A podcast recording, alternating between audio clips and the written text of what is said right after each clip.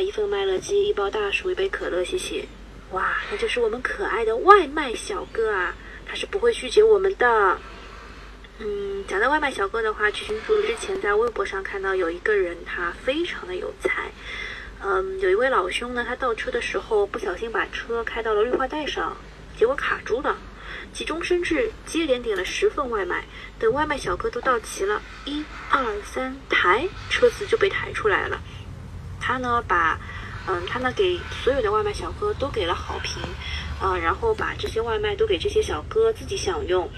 那，呃，小哥也很高兴啊。如果要叫拖车的话，需要上千元，叫外卖小哥三百块不到就搞定了。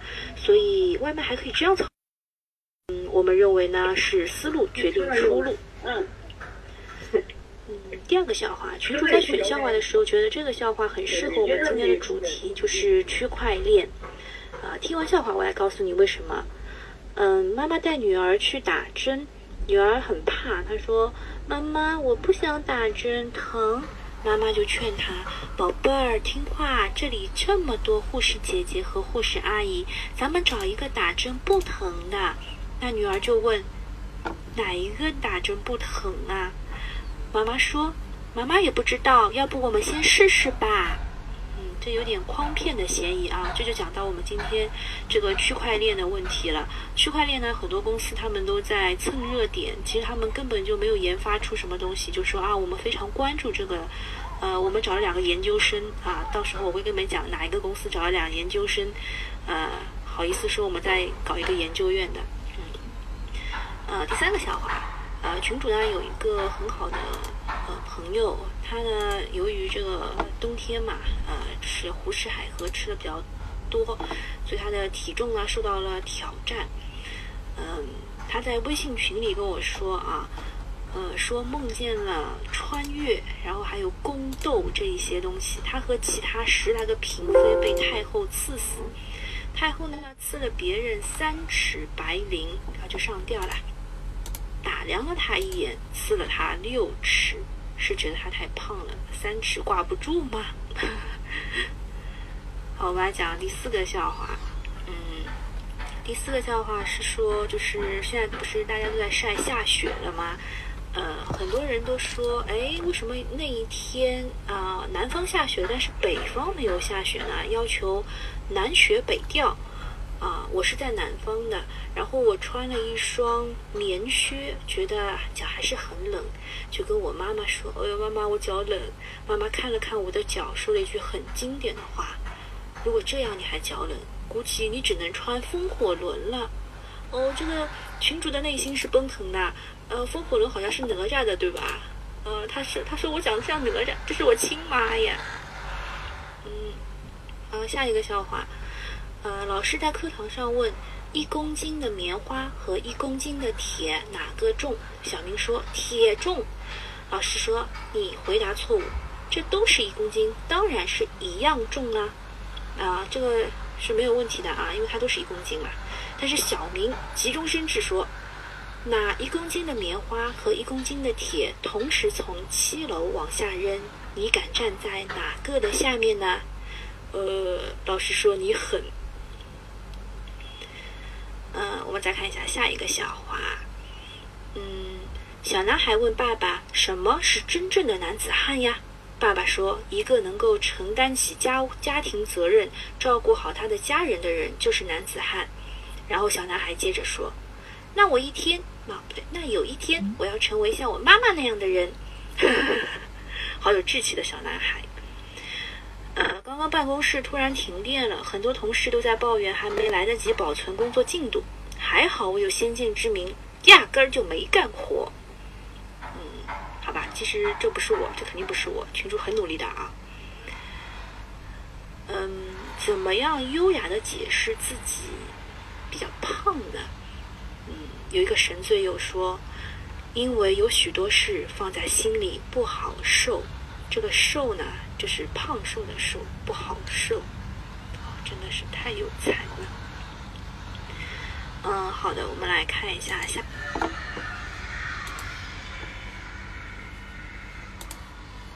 嗯，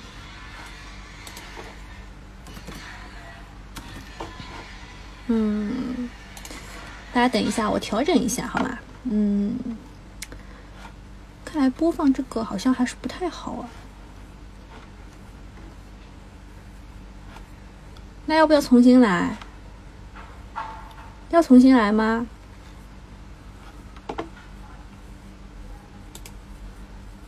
？Hello，大家需要重新来吗？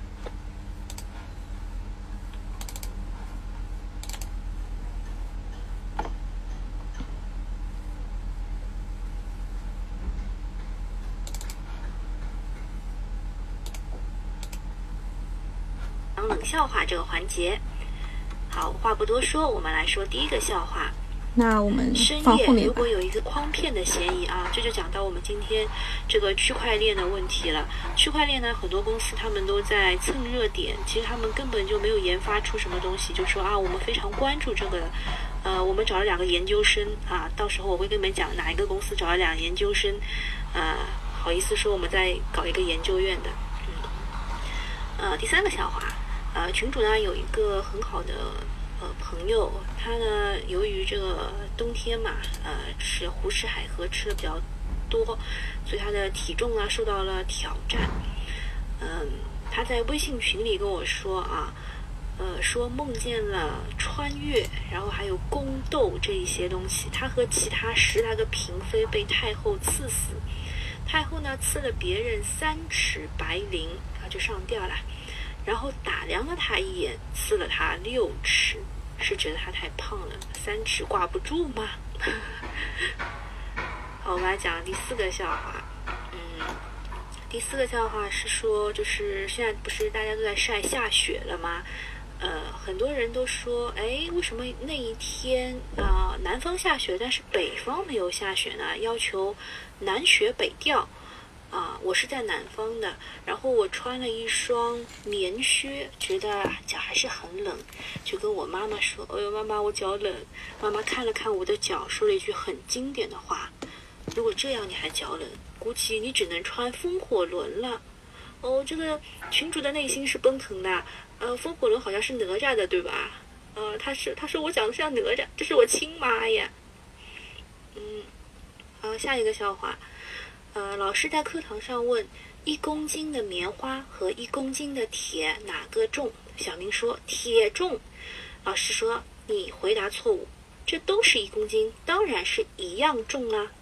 啊，这个是没有问题的啊，因为它都是一公斤嘛。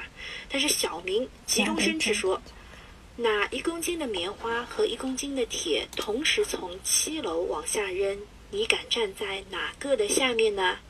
呃，老师说你狠。嗯、我们再看一下下一个笑话。嗯，小男孩问爸爸：“什么是真正的男子汉呀？”爸爸说：“一个能够承担起家家庭责任、照顾好他的家人的人，就是男子汉。”然后小男孩接着说：“那我一天，啊对，那有一天我要成为像我妈妈那样的人。”好有志气的小男孩。呃，刚刚办公室突然停电了，很多同事都在抱怨还没来得及保存工作进度。还好我有先见之明，压根儿就没干活。嗯，好吧，其实这不是我，这肯定不是我，群主很努力的啊。嗯，怎么样优雅的解释自己比较胖呢？嗯，有一个神罪友说，因为有许多事放在心里不好受。这个瘦呢，就是胖瘦的瘦，不好受。真的是太有才了。嗯，好的，我们来看一下下一个笑话。嗯，如果你在演唱会上跟着偶像一起唱歌，是什么样的感觉？那应该是很好的 feel 咯。呃，有个神罪友说，我歌词比他记得好。呃，我记得好像周华健的歌词不太好吧，经常忘词。嗯，啊，有一个数学学的比较错的人，呃，不错的人，他说，一直觉得“百感交集”这个词的意思反了，感受越多，交集难道不是越小？应该改成“百感并集”才对啊。哦，这个是讲到数学上那个交集和并集，呃，那这个大家忽略吧。反正如果你是数学老师的话，你会坐在语文老师的棺材盖上拍掌。嗯，我在网上买了很多小零食，然后掌柜送了很多小零食的赠品，就是一包一包很小的。刚刚快递回来，老爸就拆了一包辣味鱼排，他吃的津津有味，然后问我要尝一尝吗？我就吃了一小块，天呐，超级辣！我就喝了一口水，还一直辣到了我胃里。一回头，我就看见我爹辣的鼻涕眼泪都出来了。他说：“先不要说辣，我拿去给你妈尝尝。”哎呀，这是坑妈啊！他坑完坑完我，坑完娃还要坑我妈。嗯，哎，然后嗯，有一个卖衣服的导购跟我的姐姐说，嗯，他因为他最近刚生完孩子嘛。然后他跟他说：“你买这件衣服可以找回年轻的感觉。”呃，他说他这个衣服已经缩水缩的，都可以等到他儿子三岁给他穿了。啊，还有一个神最右，我觉得这句话说的还不错，因为最近不是都是在呃雾霾天嘛，上海，所以大家都戴口罩。然后有个人说：“贫穷就像口罩。”遮住了我的笑容，却遮不住我的眼泪。对了，他遮了嘴，但是没有遮脸啊，遮眼睛。嗯，还有一个神最有他说：“当你摔倒却没有任何人笑你时，你就自己你就知道自己老了。”其实我觉得，当你摔倒没有任何人来扶你的时候，你就知道自己老了，因为大家都怕你碰瓷啊。哦，我说的对不对？呃，成年人的底线就像发际线，总会慢慢消失的。我还是很有底线的啊。呃，至少我不太关注这个 PG One 和这个李小璐的事情，因为一开始我都不知道 PG One 是这样读的，我是读 PG O N E。嗯，大家不要不要觉得我嗯，对我不懂，什么都不懂。呃，据说中国电商的鄙视链是这样的。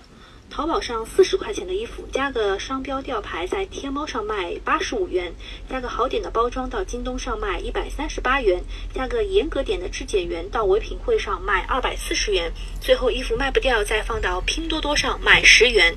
呃，我好像很天真哎，我经常在淘宝上买东西，是这样的吗？哦，最近那个。啊，我们以最后一个笑话以比特币来结尾，因为今天我们的这个话题第一个就是关于区块链，然后区块链当中最火的一个就是比特币。呃，小张孝敬领导说啊，领导，我孝敬您两百个比特币。领导说啊。您这是大手笔啊，三百万可不是小数目啊！一出手就是你等等啊，呃，两千八百五十七万，啊，你说这三百三千一百二十九万我怎么拿的好意思啊？呃，两千九百九十四万我怎么好意思说啊？因为这个比特币它一直在不断的这个就是上下浮动的嘛，所以这个老板就不太好意思说，呃，不不太不太能准确的表达这个比特币的价值。嗯，好了，今天的笑话就到这里啦。最后，群主要跟大家讲一句，呃，我觉得比较励志的话，就是人生中最难的考验，就是有耐心等待合适的时机，有勇气接受一无所获的等待。嗯，好啦，那我们就休息一下，进入下一个环节，我们来听公开课啦。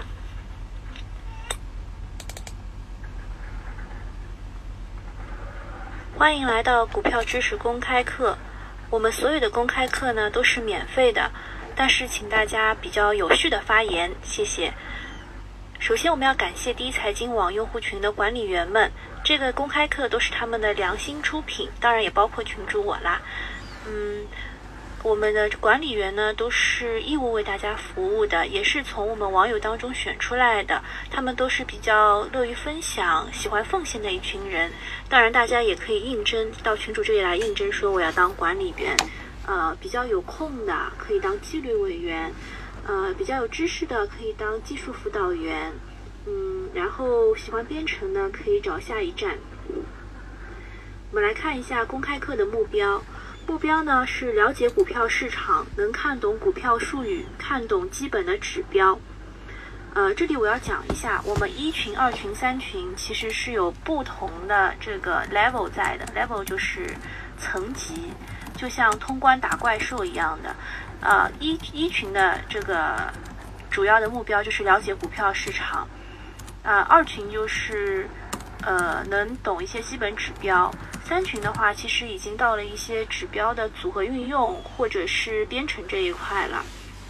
啊，当然有时候三群的东西会到一群二群来稍微展示一下。啊，大家看一下 QQ 群的运作机制是知识共享运作机制，成员互动机制，一加一大于二的效应。也就是说，不要一进来就问啊这只股怎么样啊？你应该要怎么样？你应该要先把你对这只股票的这个理解讲一下，或者是你之前的一些想法，大家可以互动起来嘛。不能一味的索取，还要付出。然后第一进群的第一件事情就是改群名片，呃，至少要改的像样子。呃，比如说你的名字叫什么，你来自哪里，或者是你炒股几年了，这些最好都写上。免责声明一定要读一下。本群为交流平台，群主是不荐股的，群友可以荐股，但是你们盈亏要自负的。大家都是成年人了啊，我们这里没有未成年人吧？啊，大家都是成年人了，嗯，要为自己的选择负责任。免责声明，重要的事情说三遍啊！群主快速的读，再读两遍啊！本群为交流平台，群主不荐股，群主可荐股，但盈亏自负。本群为交流平台，群主不荐股，群。为什么要讲区块链呢？是因为区块链近期都大火，但是几乎没有几个人能够讲清楚这个究竟是个什么东西。明白的人呢，想把事情弄得复杂一点，让你不明白。一知半解的人想靠这个发财，去投资各种相关的概念股，或者是相关的加嗯加密货币。但不明白的人，他就会坚决的表明态度，说我不会投，所以我也不需要弄懂这个是什么东西。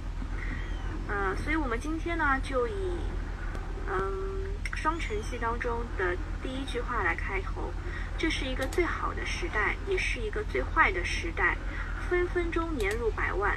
但是分分钟破产。呃，我现在想知道大家都知不知道我们今年的顶层设计是什么？就是互联网加。互联网加是个什么东西呢？嗯，就是要把互联网应用到日常生活的各个方面，比如说是交通、生活、医疗、物流、汽车，然后到最后要把我们的城市变得更加智能、智能、智能生活、智能城市。那也有可能，我展望一下未来的这个生活，可能就会变成区块链加，就从互联网加变成了区块链加，要把区块链运用到这个日常生活的各个方面。但是这个应该是在很久远以后了。那区块链究竟是什么呢？呃，我在网上搜到它一个比较权威的一个呃解释是是。分布式数据存储、点对点传输、共识机制、加密算法等计算机技术的新型应用模式。呃，这完全没有在说人话嘛。呃，这其实呢是一种公开的记录系统，也是一个分散的数据库。说点大白话呢，区块链就是一种技术，一种工具，可以用来记账的。记完账以后呢，就不能赖账，而且它是有永久记录，记录在案，每个人都有这份记录。打个不太恰当的比喻，这个就跟我们的这个互联网世界的百度有点像。所有人呢都可以去浏览这个百度的网页，所有人呢都可以去编辑百度的词条，并且留下操作记录。只有一点点类似，就只有这些地方是类似的。那这些就和比特币又有什么关系呢？其实呢，区块链技术是比特币的底层技术。比特币在没有任何中心化机构，中心化机构就是指的银行啊，呃，就是国家的这种权威的机构去运营和管理的情况下。多年运行非常稳定，没有出现过任何问题，所以有人就注意到了它的底层技术，把比特币技术抽象提取出来，称之为区块链技术，或者它也称为分布式账本技术。这个就要讲到这个比特币什么挖矿啊、矿工这一块了。呃，之前我是听说，呃。某人，我也不能说是谁，呃，他到一个内蒙古的一个超级远的地方，一个山沟沟里面，呃，买了八百台电脑啊，当起了矿工。这个矿工不是真的去挖矿，呃，他是在一个互联网世界里面，呃，就是有一个很复杂的数学题目，你就这样想，有一个很复杂的数学题目。然后需要你去解开，第一个解开的人呢，就会获得比特币作为奖励。那这个很复杂的数学题目是什么呢？就是这个互联网世界每隔十分钟就会产生一个区块，这个区块当中包含着所有比特币的交易情况。那是不是比较复杂？因为所有比特币的交易情况嘛，所以你就要需要很庞大的这个计算能力，或者是算法把它算出来。那第一个算出来的人获得比特币的奖励。啊，然后把这个区块再放到这个区块整个链条当中啊，然后呃，就是它是最末尾一端，然后再过十分钟以后又产生了一个区块，就一直加上去。呃，不知道大家有没有听懂啊？我的表述可能呃我自己是理解的，不不知道大家有没有懂？大家懂的话就打一，不懂的话呃课后留下来问一下好不好？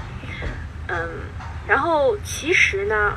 呃，这个比特币，呃，群主很早就注意到了，但是呢，在二零一七年的九月份，中国政府对比特币以及 ICO 这个 ICO 就不详细解释了，也就是他对那个他这个强监管呢，区块链概念就跟着有所沉寂了。但是今年的一月九号，网上突然就传出真格基金创始人徐小平的内部发言。他说：“区块链是顺之者昌，逆之者亡的伟大技术革革命，鼓励大家拥抱这场革命。”大众对区块链的关注度瞬间就回升了。呃，其实我也是在那个时候，呃，就是认真的看了一下他的发言。嗯，我先讲结论，呃，再来给大家说明一下。结论就是，我认为区块链是个好东西，我认同徐小平的讲法。它是一个可以改变我们经济体系的一个技术，但是类似比特币这样的加密货币不一定就值得投资。为什么呢？我再给大家打一个简单的比方，因为我们现在在互联网加这个时代，互联网技术是让我们生活变得更好的技术，但是并不是每一家互联网公司都是值得投资的。在两千年的时候呢，有很多互联网的泡沫，很多人亏的钱到现在都还没有补回来。呃，所以呢，这个结论讲完了，呃，然后比方也打了，我们就要看一看目前我们这个互联呃区块链的这个火爆程度了。从券商到能源企业。主营业务各异的多家 A 股公司纷纷向外界展示自己区块链的一面，然后分析师就纷纷提醒投资者，目前区块链仍处于初级阶段，短期内很难有真正的规模化落地和产生盈利。呃，这个就是因为现在区块链用的比较多的是金融领域，在金融领领域，呃，尚且就只是为了追求概念。所以很难说区块链在其他的这个领域当中有真正的市场价值。呃，大家想一想，之前的雄安概念股当时刚刚出炉的时候，也是这么火爆的场景。嗯，所以大量的投资者就开始质疑 A 股的很多公司正在展开最新一轮的炒作，热点炒作。呃，但是呢，这个证监会也不是吃素的，他就发了很多问询函嘛。嗯。但问询函下去没有什么用，因为一天五家公司就宣布他们也涉及区块链，啊，让大家去翻一下，区块链概念股已经增长到三十六个了。那呃，群主这里有两张表格，一张是这些公司可能真的是有实际进展的在区块链这个领域上，还有一张是大部分公司是没有实际进展的。我给大家举一个举几个例子吧，像第一创业这个证券公司，他说。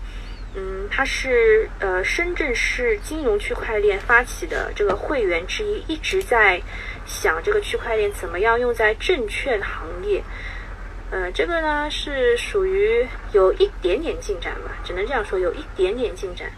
然后星辰科技它是一个软件开发商，它在二零一七年的时候，基于区块链的国内信用呃证信用证业务系统已经在银行上线了，然后也签了一个四百万元的单子，但是这个占公司的营收比例较小，这已经算是有进展的了。然后深科技它主营的是硬盘、磁头等硬件商品，他说它是中国最大的比特币挖矿机产品制造商之一。哎，我告诉你们，挖矿机真的还挺赚钱的。呃，但是呢，中国政府现在有点，呃，就是他他知道，就是我进不了挖矿机，但是我可以进你们的店呐。就是我可以查哪一些电量是激增的，很用的很不正常啊，那我可能先停电，要来问询一下，整顿一下了。也就是说，嗯，中国政府真的不是很赞同大家去玩这个比特币，呃，就是你当矿工也不行，就是你买大量的这个。讲到这个，我给大家插一个小小的话题，就是你们知道上海电比较贵，上海的电大概是到十点以后的。就晚上的那波电都要两毛五一度电，但是在内蒙古，他们的电好像是晚上，不管平时还是晚上，都是一毛钱一毛钱吧。所以大量的人就搬到那里当矿工，或者是利用什么风能、水能、太阳能发电，啊，反正怎么，哎，反正挺奇葩的。啊，然后，呃，我们。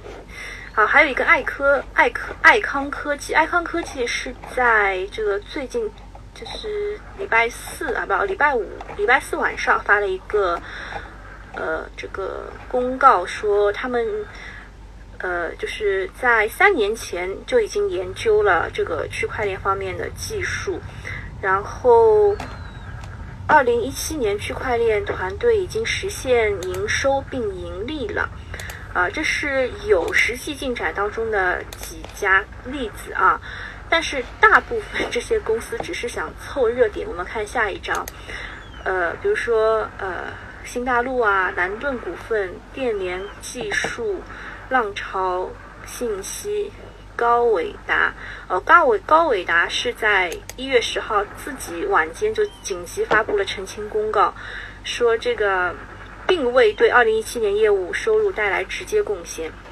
然后，暴风集团，暴风集团其实是个比较特殊的存在，我把它列在这个无实际进展当中，是因为暴风集团它其实有一个子公司叫做暴风新影，它呢其实是推出了全国首个 BCN 区块链基础服务平台，但是这家子公司并不在它的合并财报范呃合并财报。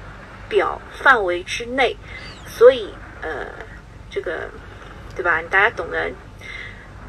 然后呃，三五互联，三五互联，他说他具备区块链的技术储备，但是比特币法律风险太大，暂不考虑碰这一块啊。大家他讲的非常的明显。然后讲到了恒盈金融，恒盈金融是也是紧急发布公告的。他说，在业务呃，在公司业务收入中，未有应用区块链技术研发成果而产生的直接业务收入。同时，公司关于区块链相应技术，目前只聘用了两名年轻的加密算法硕士毕业人员。区块链相关相关技术目前没有实质的研发活动开展。啊，这个就是有两个研究员也好意思说我们是蹭区块链热点的。嗯，然后呃，其他的其他的公司大家可以看一下，或者就是有人截图吗？有人截图一下就发到群里面。然后讲到就讲完了蹭区块链热点，这个 A 股公司啊，其实不光 A 股啊，这个美股啊，像那个印度阿三有一个公司，我忘了叫什么名字，它这个也是蹭了一个区块链的热点，就买了一家很小很小的公司。呃，也是暴涨，还有那个柯达，柯达说我们也进军这个区块链，一百三十岁的老公司啊，突然间也涨了一百四百分之一百四十。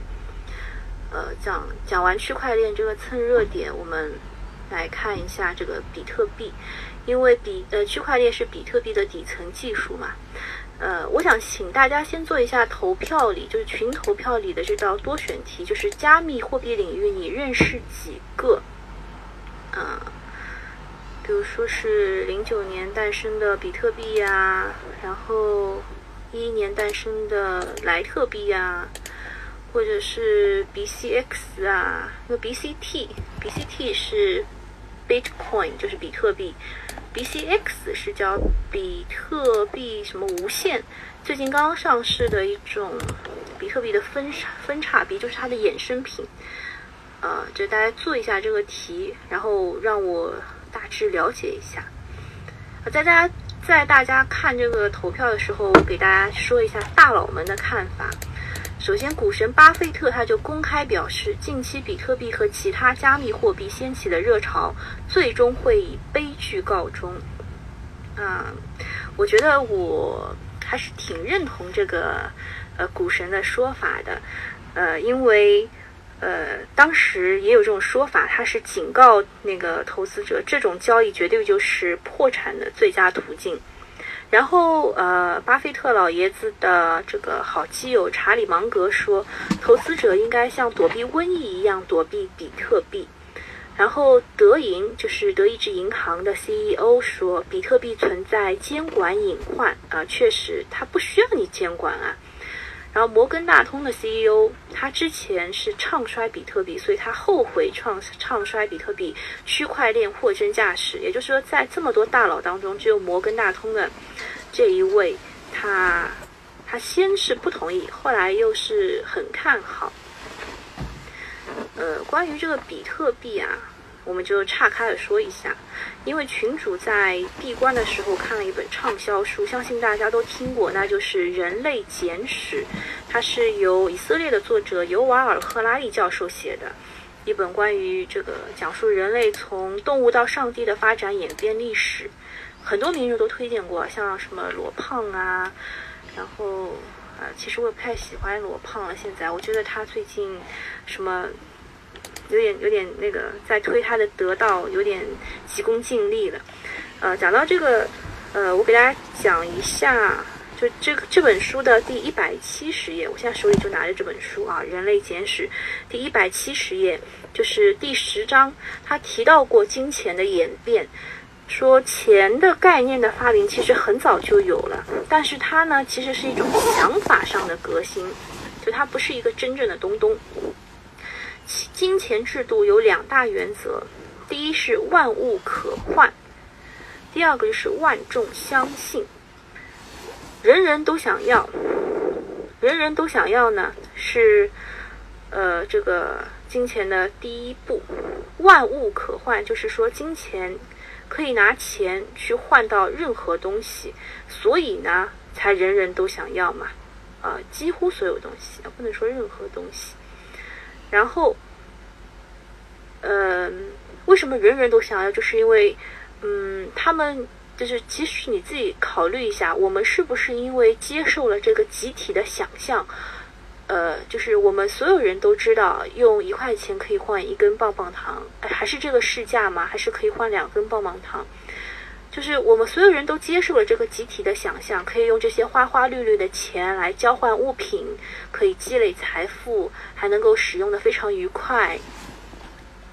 所以金钱就是这么来的，它是大家的想象。呃，有一个数据啊，给大家读一下，就说现在我们整个的比特币的。看一下啊，整个比特币的市值是接近了二点八万亿人民币，它相当于啊啊不对，是它已经超过了中国经济最发达的城市上海二零一七年的 GDP 总量。然后我们再看一下这个整个世界有多少钱啊？全球的金钱总和是六十兆美元，但是所有的硬币和钞票的金额加起来还不到六兆美元。也就是说，所有的钱超过九成都只是显示在计算机上的数字而已，这都是大家的想象。但是你知道啊，我是真的有这些钱的，因为大家都接受这些想象。比特币也是这样的东东。但是呃，我们之前呃，我我看新闻好像说是日本、韩国、英国这些比较。就是几个比较主主要的经济体的货币决策层，他都是认同可以用比特币来这个交易的。呃，所以他这个就一下子，呃，大妈就奔跑入场，对吧？呃，但是，呃，比特币这个它是一个，我我觉得它是一个包装的，而且有随机性的产品。呃，这个随机品会受到投机呃投机者喜爱呢，就是因为它有很多随机性。但是为什么是比特币呢？大家有没有考虑过这一点？像呃，比特币因为韩国的整治风暴，就让比特币暴跌百分之十，啊，但是它后来又趋于稳定了。全国央行的态度也是非常接近的，像加拿大，还有我看一下啊，像加拿大。还有，呃，澳大利亚、日本这个央行的负责人都是表达了类似的观点，就是认为比特币，呃，不是很，呃，因为它是一个授信交易嘛，所以呃不是那个，呃，授是授予的授，信是信用的信，它是一个授信交易，所以这个就就很多人是否定比特币的。然后，嗯，反正群主的意见呢，就是比较，就是比较明明朗的，就是不太赞同大家去炒这个比特币。呃，然后我们今天这个讲区块链就差不多到这里了。呃，我再给大家讲一个就是逻辑链吧。嗯比特币价格为什么在短时间内有如此大的这个涨幅呢？大部分得感谢美联储以及全球害怕经济衰退的几个主要经济体的货币决策层。从2008年开始，他们向自己的这个经济体里注入了过多的流动性，也就是 QE，就是他们撒了很多钱出来，使我们这个呃 M2 就太大了。那为了要不让这些这个流动性太大导致副作用产生副作用来维它要维持整个系统的运转，在短时间内恢复它恢复到正常的状态呢，就呃这个时候它采取的方式就像对待一头得了非典的大象，只管一桶一桶的灌猛药，即使知道这么做可能带来很多的副作用。嗯，其实这个副作用，呃，可以想象到的，就是严重的通货膨胀，就是买东西这个钱不值钱，就前一刻一百块可以买一袋大米，后一刻一千块才能买一袋大米，就这个通货膨胀。呃，但是通货膨胀并没有发生，是因为什么呢？商业银行这个息贷行为，就是他不贷款给你买房买车，和投资者对实体经济再投资的冷淡态度。导致很多大公司利润水平虽然已经在经济复苏过程中恢复了，但是他们并没有把钱投到扩大生产当中去，而是用来回购自己公司的股票。比较明显的是，通货膨胀因此没有发生，但是其他很多副作用就爆发了。比特币的价格暴涨就是其中之一。由于投资者对实体经济并不抱有信心，而各个国家的主权债格价格已经高的不能再高了。啊，大家可以去看一下美国的国债泡沫，是所有标准投资品里面最厉害的这个泡沫啊，所以很多资本就流流入了更具投机性的领域，比特币们就是这类东西，比特币们啊，就是也是其他加币加密货币也在其列，这些交易品呢，交易方便，有区块链的外包装，容量可以很大。呃，比特币呢是它是规定了，就是就有多少个是两千一百万个，呃，但是这个好像现在炒到了一万三千五百美金吧，呃，但是它这个东西没有与之相对比的价格，就是你不可能说比特币和莱特币相比是大概多少钱，它没有一个，因为它刚出来嘛，没有一个可以对比的价格。所以它不能像说像郁金花球或者是荷兰飞鱼这样，就是这样这样的泡沫。因为如果一个郁金花香球要一万块，人们就会质疑它怎么可能值这么多钱。但是对于比特币这类产品，人们不会有这种想法，只会说啊，已经涨了一万倍啦。嗯，反正就像我之前说的，呃，也警告过大家，嗯、这个投资者不应该投资这种流动性过剩的副作用，呃，它的危险性比以前更加高。呃，这一段话其实是在哪里呢？是在呃一月十五号，呃逢周一出版的《第一财经周刊》的第六十四页商业评论啊、这位作者叫崔鹏，大家可以去捧捧场，买一下我们的《第一财经周刊》。好，群主不做广告了啊，呃，就到这里啦。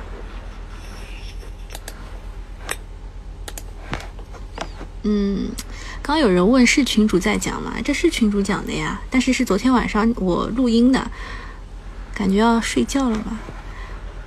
那我们来点 happy 的。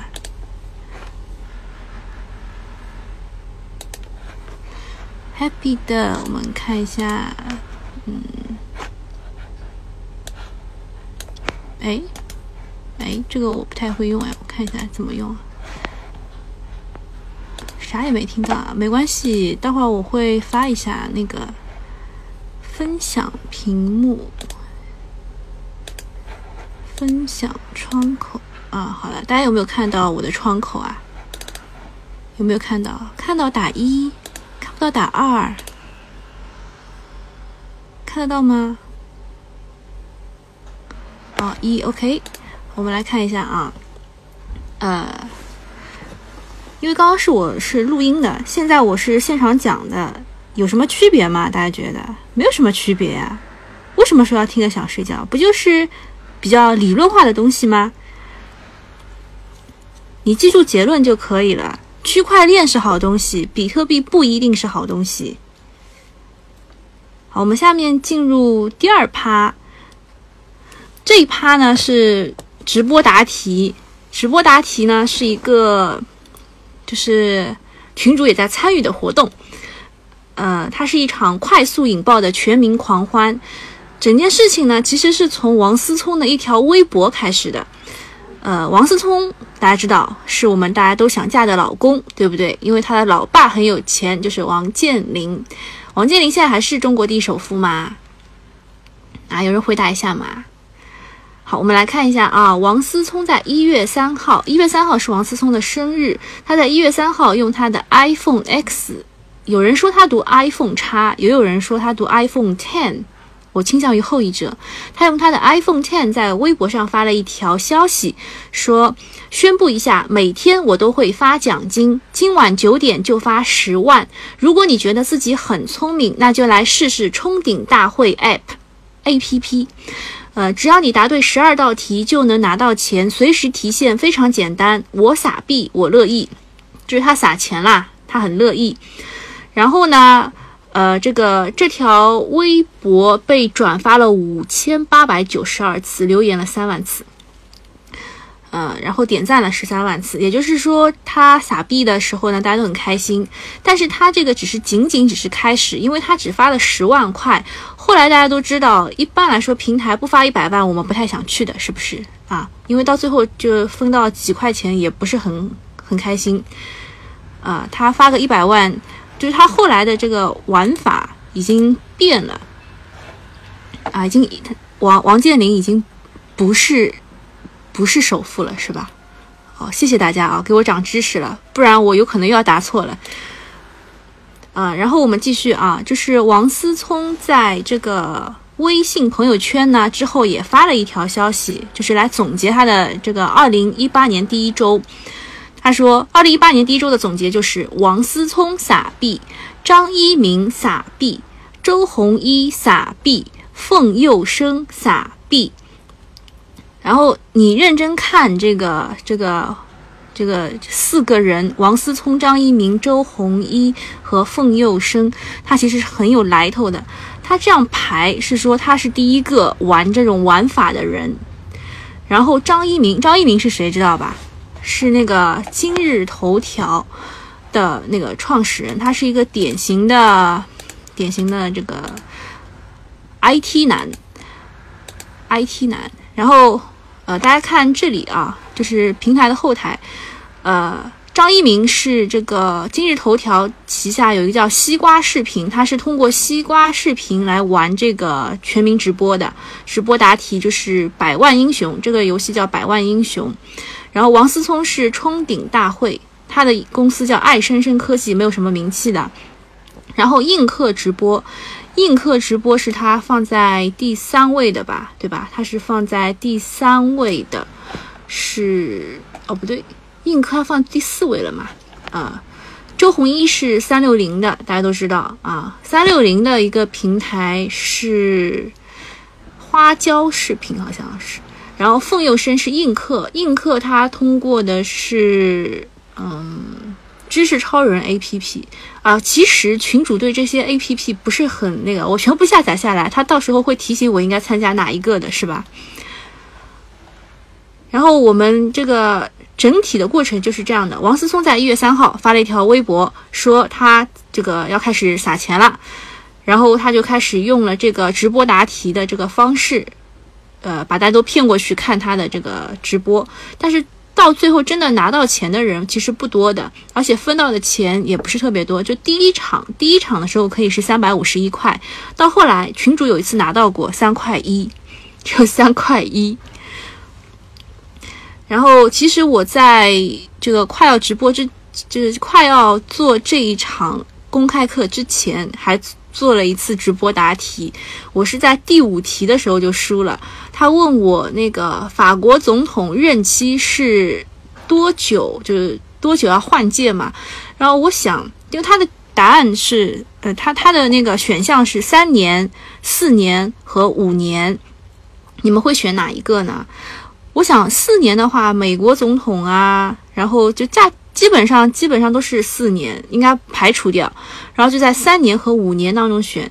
我想法国人嘛比较浪漫，然后又很随性，经常搞个罢工，应该任期比较短吧。我选三年，结果没想到他是五年。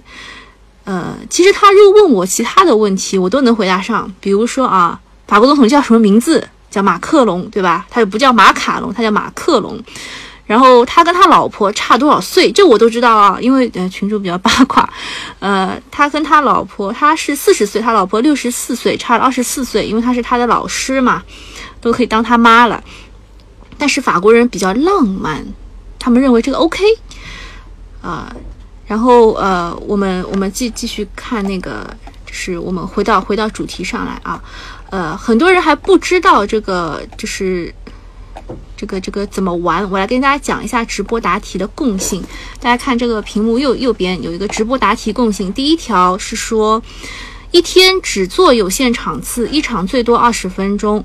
就是，呃，如果你下载的是冲顶大会或者是知识超人的话，它是就是这个屏幕就一直是这个样子的。只有到了比如说它的整点场，我五点场的时候。它就会动，然后说你可以点击进入直播了。其实平时是没有什么，就是它它运营成本很低的，它平时不做任何事情的，只有到了这个时间它才会跳出来。所以它有限的时间就增强了游戏的仪式感，紧张这个紧张刺激程度就很大。一场最多二十分钟，以前是一场最多二十分钟，因为现在大家都觉得他们太啰嗦了，呃，这个主持人讲话太多了，呃，现在一场十分钟差不多，嗯。然后第二点，答题的直播答题的共性就是高颜值、强口技的主持人引爆观众答题分享，并讲解每题背后的知识点。呃，讲到这个的话，有些也不是高颜值，也就有些女孩穿的还很少，我就想给她们加件衣服。呃，然后看一下啊，呃，H Q H Q 的话，我要跟大家讲一下这个。这个这个王思聪他抄袭的是哪一家啊？就是韩国的 HQ，韩国这个 HQ 呢，它是在去年上上线的。去年刚上线的时候人不多，因为它大概只有一万美金的奖金。后来提到十万美金以后，人就超级多了。它大概是我看一下啊，就就在这里上线四个月以以后呢，它用户达到了四十万。成就了 App Store 总榜第二十七，游戏类第七的佳绩，是去年 App Store 上升最快的产品。它下载量破百万次，一月六号，它玩家一共有一百二十万同时登录，就是创了记录。所以这个 HQ 就是王思聪抄的是抄的是 HQ，然后大家中国这个都抄的是王思聪啊，就是这样，大家理解了啊。然后这个 HQ 呢，直播通常就有喜剧演员斯科特·罗格夫斯基主持，请问大家认识他吗？我不太认识。呃，然后知识超人签下了汪涵、李这个字读什么？李诞吗？李岩、谢娜、陈赫作为知识超人的首席出题官。呃，我看到过知识超人对汪涵，好像还有一个什么签了沈梦辰啊。反正只要明星出场，他们讲话速度就比较慢，然后紧张刺激程度就比较低，因为他们这个废话太多。然后直播答题共性的第三点就是邀请好友获得那个复活机会，所以他们就不需要推广费啦，就是你邀请一个好友，然后你就可以有推广费了。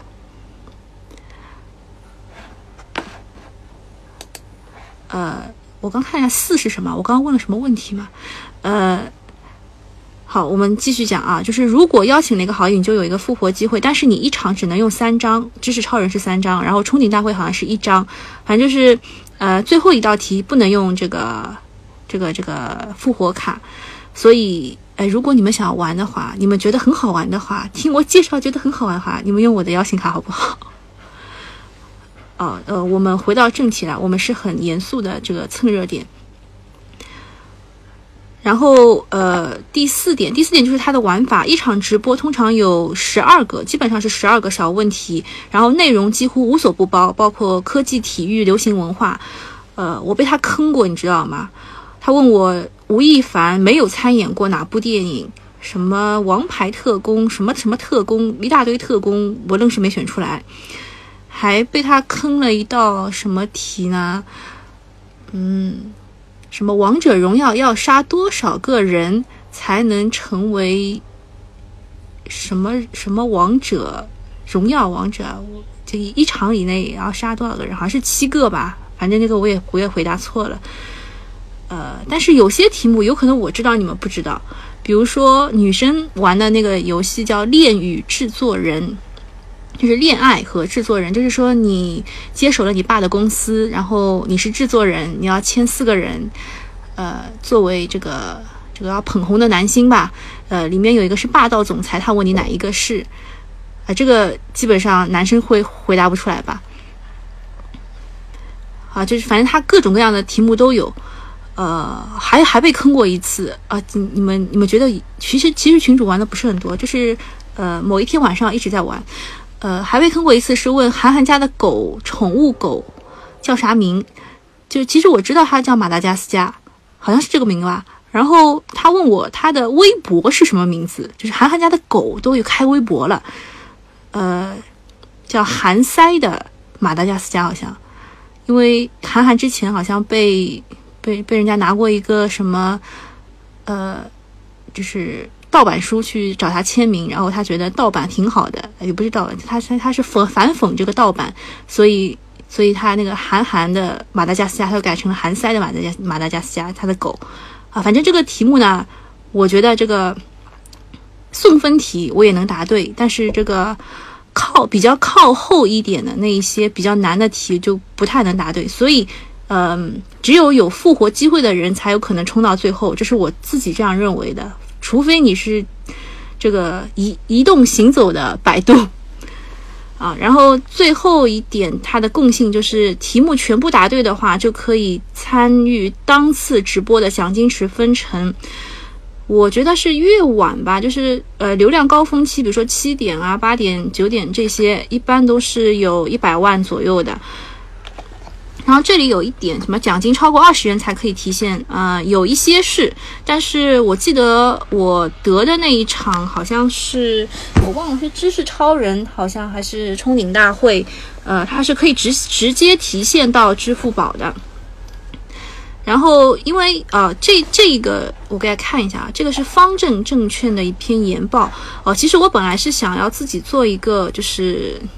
但是我觉得方正证券还是挺与时俱进的。他们的传媒与互联网组做的这一篇，那个这个这个研报，比我自己调查的还要全。真的比我自己调查的还要全。呃，然后呃，我们来讲一下这个直播答题的优势，呃，优势就不讲了。我们就来看一下它的这个场次问题，就是为什么你们会觉得我玩的很多？其实我玩的不多的原因，就因为它一直在一直在提示我，你只要下载这个 A P P 以后，呃，你允许它发通知给你，它就会告诉你还有几分钟下一场开始，还有几分钟下一场开始了，所以就感觉我一直在玩这个东西。其实我玩的不多啊，呃，然后这个我想起来就是。引引起我关注的一道题目是这样的，请问苍井空老师的老公的职业是什么？大家知道吗？呃，引起我关注是因为我也想知道，所以我去下载了这个东东。她的她老公的职业是 DJ，DJ 也是圈内人士啊。呃，然后我们看一下这个，呃，什么竞品分析什么的，跟我们没有什么关系啊。我们关心的是这个为什么直播答题会突然引爆？呃，从用户的角度来说，它有很高的奖金，我就是啊，批这么就是没有没有什么事情的话，我就可以去参与，有占便宜和赌博的心态。还有就是成熟的节目模式，之前有很多电视综艺节目，比如说什么《开心词典》啊，它搞了十三年，对吧？就很很成功嘛，还有什么中国诗词大会，这些都是很成功的模式。还有较低的准入门槛，只要有手机下载了 APP，然后都是免费的，答题场次很很多，而且之之前那些题目难度很低的，比如说他问你，呃，如果你要拨打北京的这个电话，你要在前面加拨多少啊？就是零幺零，基本上没有人答错的。啊，不过我记得有一道题好像。哎，这这道题我不知道是因为大家网速问题还是什么问题。他他问你哪一个是图图片处理软件？呃，Word、PPT 和 Photoshop，就 PS，有大概两万多人答了 PPT，我也不知道是不是手残党啊。啊，用户角度为什么呃直播答题会突然引爆呢？呃，是及时的互动性，就是直播加弹幕，他直播的时候。呃，是就就就是讲话，然后题目就是它是弹出来的，就像弹幕一样弹出来，然后你可以选，只有十秒钟选嘛。然后就是线下社交关系通过线上互动得到增强，这个是什么关系呢？就是我和我的同事基本上是坐在 坐在这个食堂里玩那个十二点钟那一场的啊。新鲜的直播互动玩法，呃，这个就是之前有一些狼人杀的游戏叫什么饭局的诱惑，还有线下抓娃娃。这个新奇线下抓娃娃是 YY 搞的一个产品，然后从平台角度，他为什么会愿意出这么多钱来玩这个游戏？比如说，我记得映客的那个映客的老板，他说我搞了两亿，我应该可以陪你们玩三个月吧。如果再搞一些这个呃这个这个赞助啊，或者是广告啊，可以更玩更久。好像那个嗯，人民日报就已经赞助了。这个好像是知识超人吧，然后平台为什么会愿意做这件事情呢？就是买量成本，就是就是我线上获得互联网用户的这个成本越来越高。像我们财经的媒体，获得一个用户下载可能就在十五块左右，但是如果他这个奖金啊到一一一百万的奖金，它吸引了超过一百万的人来看，它的单课成本是不是只有不到一块钱？所以成本很低嘛。还有就是直播技术已经相当成熟了，推广费用低，因为这个你只要用了那个复活码，不不，你只要想想要有复活码，你就会去呃推广周围的人去用，然后受众比较广泛，然后价值回归平台，就是。呃，不会说我捧了一个大 V 出来，这个大 V 走掉以后，我就呃这个平台就不火了这样的一个问题。还有政策风险低，他问的问题都是积极向上的，还可以帮大家普及一些知识，触及这个监监监监管红线的风险比较低。然后讲这么多呢，其实我也不太明白这个，就是呃不不太清楚这个他会。抵掉谁？因为之前我们说优步嘛，优步出来以后，居然受伤害的是陌陌，因为大家都通过优步来，呃，约那个什么了，对吧？有时候可以就是正面看到人，然后陌陌只是这个，所以我也不太确定他会，它会对谁造成了很大的伤害？呃，你们知道吗？现在还都不知道。然后直播直播加，我们看一下直播加，直播加之前是直播加在线游戏，就是游戏直播。呃，这个斗鱼做的比较好。然后直播加桌游就是线上狼人杀，然后直播加游戏机就是在线抓娃娃，直播加答题就是全民知识竞赛。直播加现在可能，我觉得吧，应该再搞个两三个月，我们就应该有一点点就是审美疲劳了。我现在其实已经有点审美疲劳，我都不知道我参加的是哪一个直播。然后他需要解决的问题，一个是审美疲劳，还有一个就是场次之间有大量的空余时间，比如说呃工作日的一点到五点，这个都是空余时间，他就是应该要更好的去利用这段时间，要放点什么东西进去，对吧？或者是给大家预习一下这些知识啊。然后用户体验的不完美，基本上我每次参加有三次当中有一次是卡顿的，就是。我知道这个问题的答案，但是它就是不跳出来，或者是它跳出来的时候时间已经过了，只有十秒钟嘛。还有就是内容风险，因为它这个答题的这个垂直细分，有时候呃有些平台会铤而走险，就是做一些触及监管红线的事情，有可能现在是没有啊。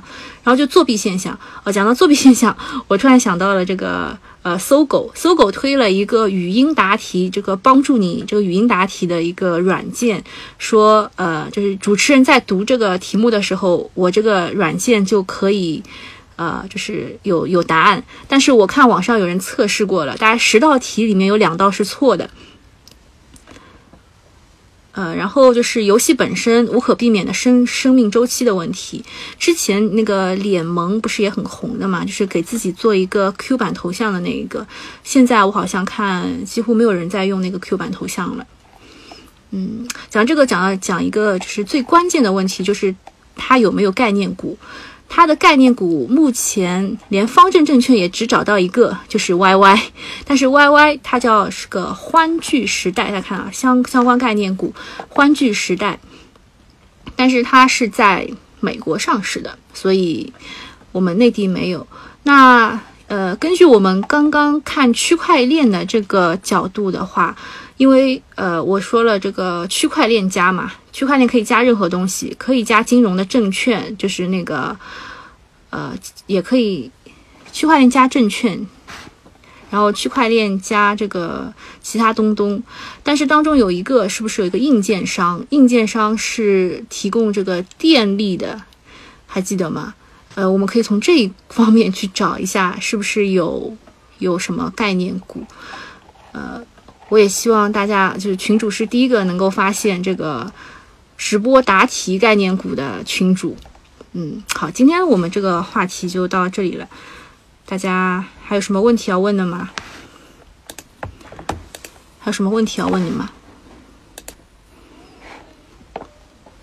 啊，没有问题就结束了啊。